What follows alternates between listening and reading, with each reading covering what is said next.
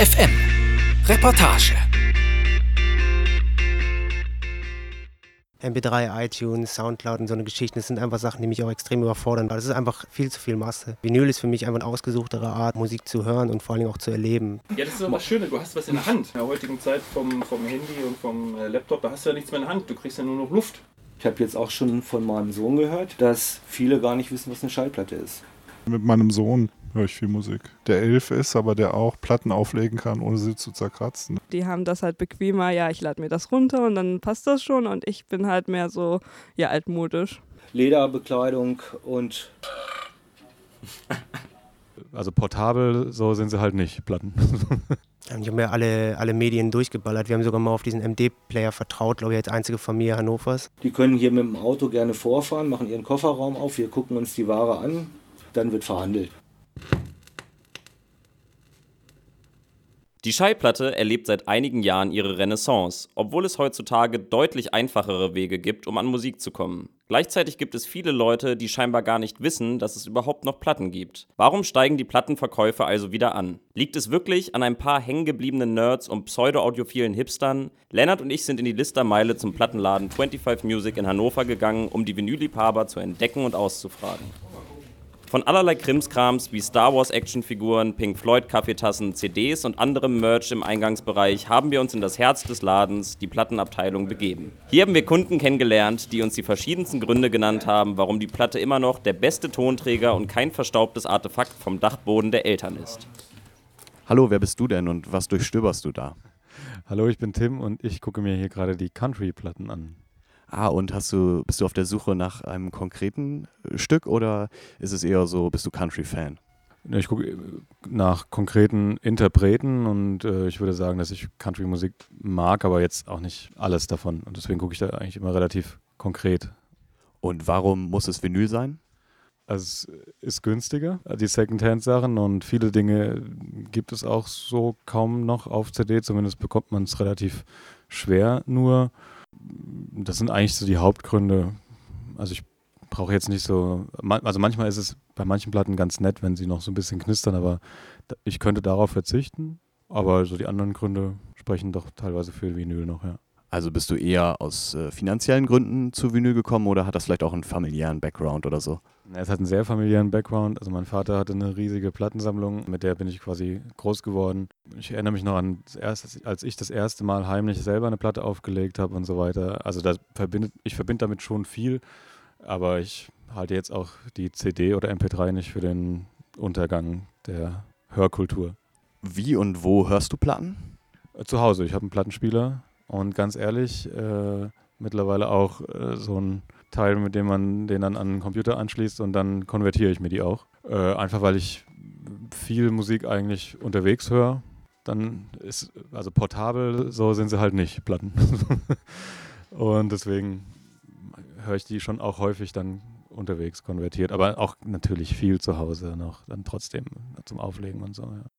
Ich stehe hier mit Jasper, der aus Hannover kommt, aber mittlerweile in Berlin arbeitet.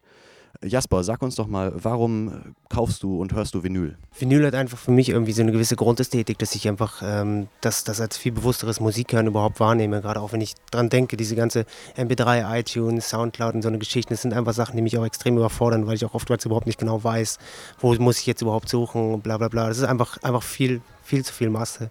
Und ähm, Vinyl ist für mich einfach eine viel ausgesuchtere Art, einfach Musik zu hören und vor allem auch zu erleben. Ne? Das ist einfach eine bewusste Art, Musik aufzulegen, Musik umzudrehen, hinzustellen, anstatt einfach nur iTunes laufen zu lassen und die 2500 Millionen Tracks durchballern zu lassen. Wie bist du zu Vinyl gekommen? Musik hat in unserer Familie eigentlich schon immer eine ziemlich große Rolle gespielt, weil der Plattenspieler eigentlich auch immer ziemlich zentral in unserem Wohnzimmer stand. Und ähm, dadurch war das schon immer so ein Ding. Der Plattenspieler an sich, diese Mechanik, dass man wirklich sieht, was passiert, ähm, das hat mich schon immer irgendwie bewundert, auch wenn wir früher selber gar nicht so viel Vinyl gehört haben. Ich habe mir alle, alle Medien durchgeballert. Wir haben sogar mal auf diesen MD-Player vertraut, glaube ich, als einzige Familie Hannovers. Aber ähm, grundsätzlich, dass man wirklich sieht, was passiert, dieses grundsätzlich, dieses Mechanische, das ist, ähm, das war, das war ein großer Treiber für mich, neben dem Klangerlebnis natürlich auch. Also du hast eben schon gesagt, du bist über deine Familie an Vinyl gekommen. Was ist denn so deine erste Platte gewesen, an die du dich erinnern kannst? Also meine erste Platte war von äh, Eric Burden and the Animals. Ähm, das erste, das, das einschneidende Musikerlebnis war aber, glaube ich, äh, damals Queen mit Bohemian Rhapsody. Wahrscheinlich ziemlich Klassiker, aber wenn das laut aufgedreht war, haben wir immer mit meinen ganzen Brüdern durch das Wohnzimmer getanzt und ich glaube, das war, das war so ein Treiber, warum diese Magie-Musik überhaupt auf uns gesprungen ist. Was macht den Plattenladen für dich zu einem besonderen Ort? Ähm, ich glaube, dieses Stöbern. Erstmal, man geht, ich gehe oft wegen einer bestimmten Platte hin und komme im Endeffekt mindestens mit zwei anderen mit, wieder raus. Und überhaupt dieses, dieses, dieses Gucken, dass man es wirklich haptisch vor sich hat und ähm, auch mal ein bisschen Zeit, sich in die Musik zu vertiefen hat. Das ist irgendwo dieser, das ist ein Punkt, den ich sehr, sehr mag, ja. Wie regelmäßig kaufst du Platten? Also ich, das ist schon ein sehr großes Hobby von mir. Also ich glaube, ich versuche, also es ist jetzt nicht, dass ich versuche, aber ich denke, so im, im, Monat kaufe ich auf jeden Fall einmal, einmal eine Platte oder sowas. Manchmal mehr, manchmal weniger, aber ich glaube, wenn man es aufs Jahr sieht, ist es bestimmt immer so einmal im Jahr, äh, einmal im Monat kaufe ich bestimmt ein. Wie sieht das denn in deinem Freundeskreis so aus? Hast du da, bist du in so einer Plattenszene drin oder bist du in deinem Freundeskreis eher so der Underdog, der noch Platten hört? Ähm, es ist tatsächlich so, dass ich einer der wenigen in dem Freundeskreis bin, der Platten hat, aber es ist eigentlich, alle, die zu mir kommen, gehen sofort an den Plattenspieler und wollen das Ding auflegen und dann kommt immer, hätte ich mal, würde ich mal, mache ich aber auf jeden Fall bald. Es hat irgendwie so eine gewisse Magie auf alle, das ist auf jeden Fall ein Ding, aber ähm, gerade in Berlin ist natürlich die äh, Platte, hat ja so eine derbe Renaissance erlebt und ähm, das merkt man schon überall. Also das ist auch so ein Qualitätsmerkmal für Clubs, die halt noch mit, die halt gerade mit Plattenspielern auflegen. Das ist ja auch kein Geheimnis mehr. Also das ist schon, das ist, das ist nicht dieses kleine Nebenprodukt mehr, einfach was es eine lange Zeit mal war und es ist auch schön zu sehen.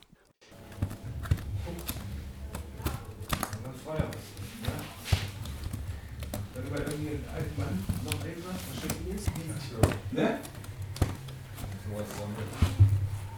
Jetzt stehe ich hier mit Hina, die gerade eine Arctic Monkeys Platte in der Hand hatte und die wird uns sicherlich auch viele Fragen beantworten können. Wie bist du zu Vinyl gekommen? Äh, ich habe vor einer Weile ein Video gesehen, darunter war auch Mike Shinoda von Linkin Park dabei und die haben halt darüber gesprochen, dass auf Platten halt besser die ganze Tonaufnahme rüberkommt und da dachte ich mir, ja gut, dann sollte ich das auch so ausprobieren, wenn es sich dann besser anhört. Und jetzt bist du gerade dabei, eine Plattensammlung dir zuzulegen.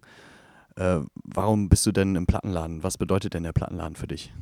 Ich finde zu einem, die Atmosphäre hier ist sehr schön, also es ist angenehm, es ist halt was ganz anderes, als wenn man so bei Saturn steht.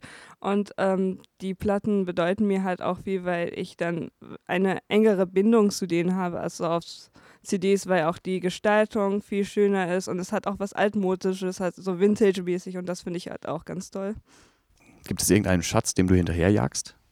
Also auf jeden Fall ähm, ganz gerne hätte ich halt natürlich eine Linkin Park Sammlung, aber da auch äh, Vinyls halt sehr teuer sind, also zum Gegensatz zu ähm, CDs muss ich halt gucken, ob das überhaupt irgendwie machbar ist, dass ich halt alle Platten, die ich mir auch wirklich wünsche, auch holen kann. Jetzt stehe ich hier mit Jürgen. Jürgen hat eben schon äh, Pink Floyd fleißig mitgepfiffen. Warum hörst du denn Vinyl?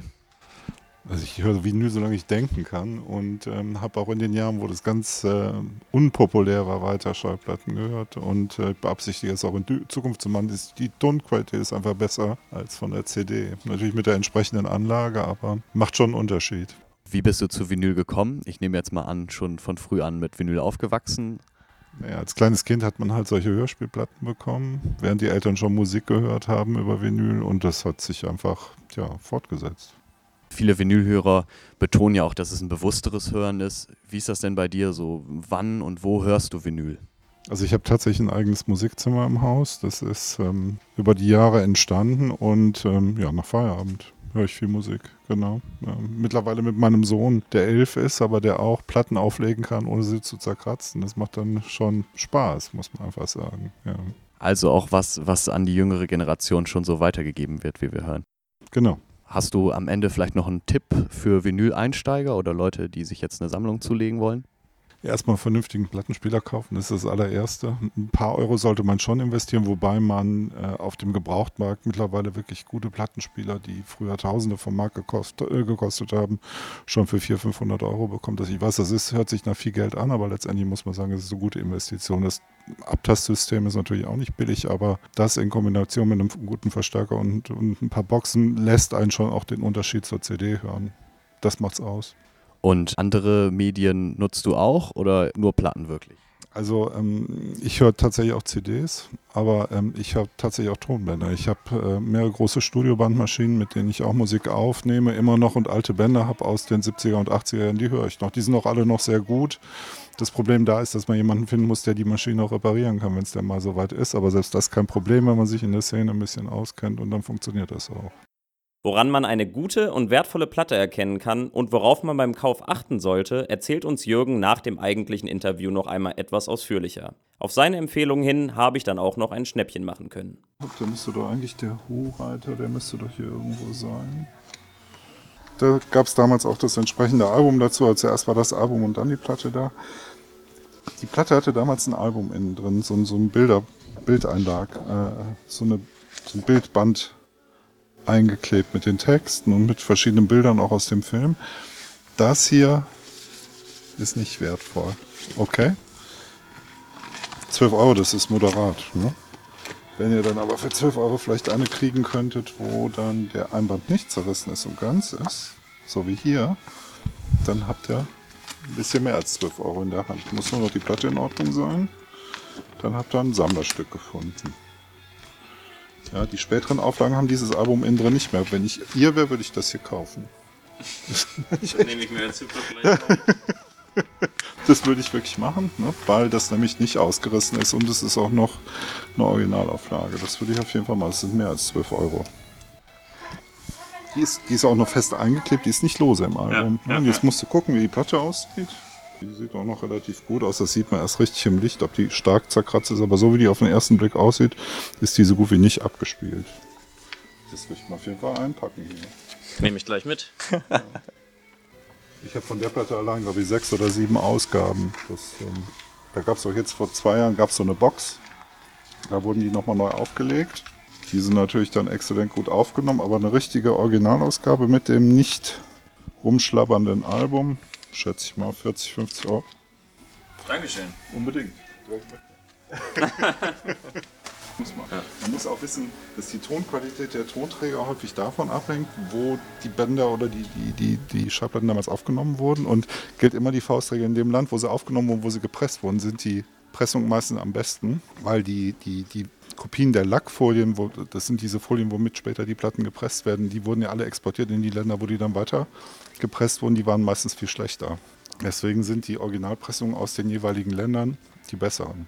Ausnahme sind die japanischen Pressungen. Wenn ihr Japan-Pressungen bekommen könnt, haben die auch öfter mal hier direkt kaufen. Direkt. Die sind wirklich auch qualitativ viel besser. Im zweiten Teil haben wir uns auf die andere Seite der Ladentheke begeben. Besser gesagt in ein verrauchtes, gemütliches Hinterzimmer. Zwischen Wänden, die nur aus CDs bestehen, und einem rülpsenden Homer Simpson Bewegungsmelder haben wir erfahren, dass der Betrieb eines Plattenladens nicht nur aus Kaffeetrinken und Musik hören besteht, aber häufig damit anfängt. Ralf, stell doch mal bitte kurz deinen Laden vor. Also, wer hat ihn gegründet? Wo ist der Laden? Seit wann gibt's ihn? Und wie kam es denn dazu? Mein Name ist Ralf Bochmann. Ich habe zusammen mit meinem Partner Wolfgang Krieger und damals noch Jens Enno Born den Laden Musikladen in Gumm gegründet. Gumm war damals ein Gebrauchtkaufhaus, äh, wo man unter anderem Bücher, Schallplatten, äh, Secondhand, Lederbekleidung und wir hatten damals einen Musikinstrumentenhandel kaufen konnte. Den Laden gibt es seit, oder die Firma seit 1983. Seit 1987 äh, nennt sich die Firma 25 Music und wir sind auf der Liste Meile 25 in Hannover. Ende der 80er Jahre haben wir noch Schallplatten und CDs, die damals neu auf den Markt kamen, mit ins Programm genommen. Anfang der 2000er haben wir die Instrumente aussortiert, da wir nicht mehr genug Platz hatten, um das Sortiment oder das Angebot abzudecken und haben uns auf äh, Tonträger spezialisiert. Mit ins Programm genommen haben wir dann äh, im Prinzip DVDs, Blu-rays und Merchandise-Artikel für die bestimmten Sparten, was Filme oder Musik angeht. Ja, das ganze Ding, wie gesagt, gibt es jetzt seit über 30 Jahren und ich hoffe, es gibt das ganze Ding noch ein bisschen länger. Also ein Urgestein in Hannover. Ja. Momentan gibt es ja so ein kleines, so eine Art Vinyl-Revival. Zumindest kaufen immer mehr auch junge Leute wieder Platten. Und ähm, ich wollte mal fragen, ob man das hier im Laden auch merkt. Also beispielsweise am Absatz oder sieht man hier auch öfter mal plötzlich junge Leute, die durch die Plattenabteilung schlendern? Ja, die Entwicklung ist sehr schön. In den 90ern haben wir eigentlich daran gedacht, unsere Schallplattenabteilung, also Vinylabteilung aufzulösen, weil kein Interesse mehr da war.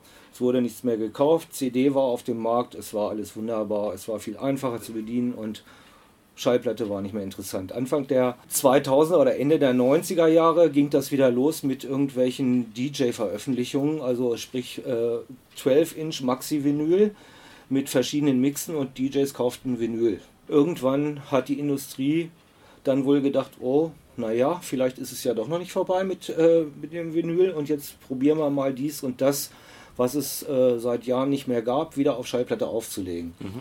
Das scheint funktioniert zu haben. Damals waren auch noch die Preise, ich sage jetzt mal ganz vorsichtig, sehr schön, so dass man also ähm, Kunden damit anlocken konnte, sich wieder einen Schallplattenspieler zu kaufen und eine Schallplatte aufzulegen was in meinen Augen eigentlich auch viel schöner ist, weil man hat besseres visuelles und Audio, vieles Vergnügen dabei. Ja. Seit, ich sag mal, Mitte der Zweit, 2005 äh, ungefähr gibt es eigentlich schon wieder fast alles auf Vinyl nachgepresst.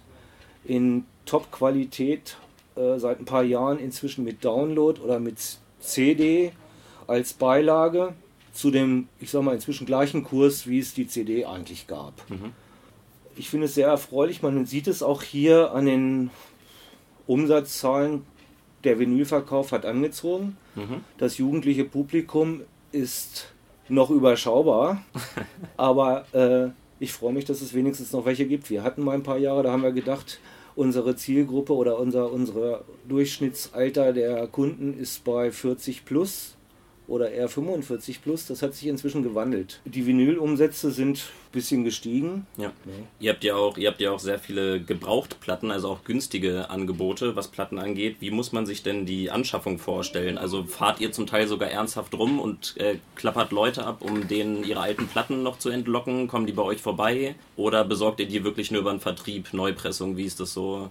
Nein, wir haben ungefähr, was ich vorhin schon sagte, angefangen mit Second-Hand-Ware. Irgendwann kamen dann die Vertreter zu uns und wir haben auch Neuware mit ins Programm genommen. Wir haben früher Kunden abgeklappert. Wir klappern auch heutzutage noch Kunden an, aber das muss dann schon in dem Bereich sein von über 1000 oder 2000 Stück. Dann machen wir einen Kundenbesuch, fahren mit dem Auto hin, gucken uns, was weiß ich, deren Sammlung an und verhandeln dann darüber. Ansonsten läuft das Tagesgeschäft eigentlich so, dass die Kunden zu uns kommen, meistens mit Stückzahlen zwischen 20 und 50, manchmal 100, manchmal ein bisschen mehr.